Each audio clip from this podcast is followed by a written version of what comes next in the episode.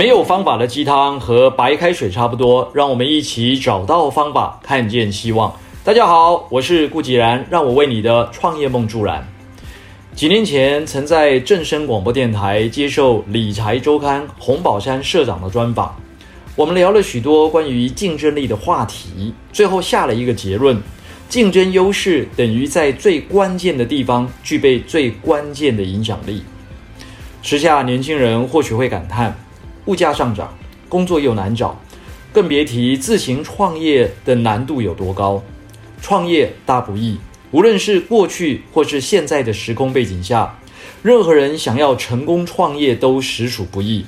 所以，我们也都希望从那些成功企业家的故事里，找出创业成功的关键要素。到底红海和一般的企业有什么不同呢？红海不像一般的企业起起伏伏，时好时坏。红海几乎每年都持续的成长。郭台铭先生是如何辛苦创业，又将事业推到高峰？由当初三重铁皮屋的七位员工，到现在的一百三十多万人的大集团。从小小的电视机旋钮塑胶厂，最后成功转型。我告诉洪宝山社长，郭先生有一次在开会讨论未来的发展计划时，说话到一半，突然停下来，并且喃喃说道：“我也不知道红海今天会长得这么大。”回忆起这件事，我还是觉得印象深刻。创业与经营事业真的是相当辛苦的过程，甚至每一次的转型都是一个很难的抉择。什么样的方向才会是对的呢？举例来说，智慧型手机现在人手一支，但当初却没有几个人料想得到会是现在这样的情况。其实，贾伯斯先生在推出 iPhone 或是 iPad、iPad 的时候啊，都不是偶然，而是运用了一套逻辑，称之为突破式创新矩阵。它是由安索夫矩阵的基本架构发展而来，发现人们听音乐的需求没有被满足。当初的 MP3 其实早已经出现，却一直卖得不好。贾伯斯先生注意到这一点，并将这个消费者未被满足的部分加以改变。整合当时已经相当成熟的技术，推出 iPad，并改变了这个产业的生态。又像是手机无线上网，这个技术早在1996年就已经被研发出来。多点触控技术也在2004年相当成熟，但却没有手机厂使用。甚至 Nokia 在2007年就已经开始经营有关这种 App Store，就 App Store 的下载，但是一年后又因为经营不善而关闭。因为当时的手机界面根本就不方便 App 下载使用，直到 iPhone 的界面出现，消费者才真正需要这些功能。这些都是贾伯斯运用突破式创新矩阵整合出来的结果。企业又要如何由小变大呢？二零零八年金融海啸，全球企业一片萧条。其实没有所谓的不景气，只有不争气。这是看出竞争力的最好时间点。企业在关键时刻拥有影响力，才是真正的竞争力。人才也是如此。经营企业成功的关键要素有哪些呢？关键在于创业、转型、技术、人才以及资源。而提升竞争力，则特别要强调资源、流程、价值这三大项要素。其中，资源是最让小企业头痛，也因此资源整合相当重要。如何取得、分配和应用资源是重中之重。此外，企业老板的信念也很重要。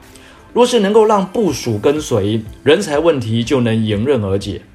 举例来说，阿里巴巴创办人马云现在的身价高达五百零五亿美元，当初创业的时候却只有十八个人愿意跟随，谁知道最后摇身一变，成为中国最具影响力的企业家之一。若是领导人没有办法让顶尖人才跟随，那企业的竞争力自然薄弱。所谓领导力，包括拥有顶尖资源、顶尖人才、顶尖客户，缺一不可。讲起企业转型，尤其是传统产业的转型，就像是要大象跳舞一样。对此，郭台铭先生的心法。也是众多传产企业必须思考的转型关键之一，就是要先找对人，再决定要做什么。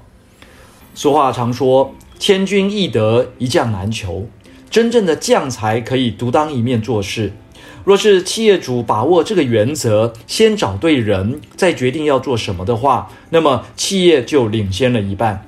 但是，一般企业啊，都是想做什么再去找人，这样找到的人才是专家，而非将才。因为好的经理人可以预见问题，看见困难在哪里，再一一的克服解决。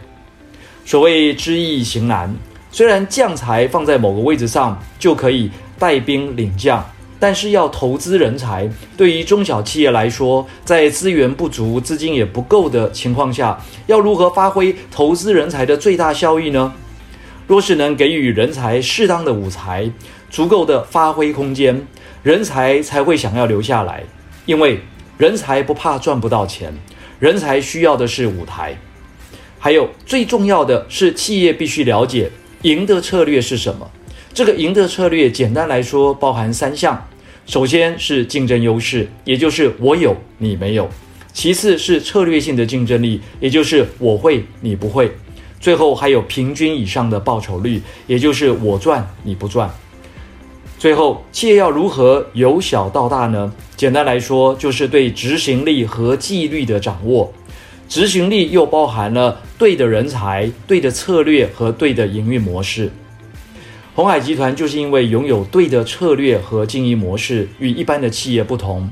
唯有坚持执行力和纪律，公司才可能一步一步由小长到大。好，以上就是今日的晨间小语。如果喜欢，就帮忙转发出去喽。善知识要传递，才能产生力量。我们下回再会。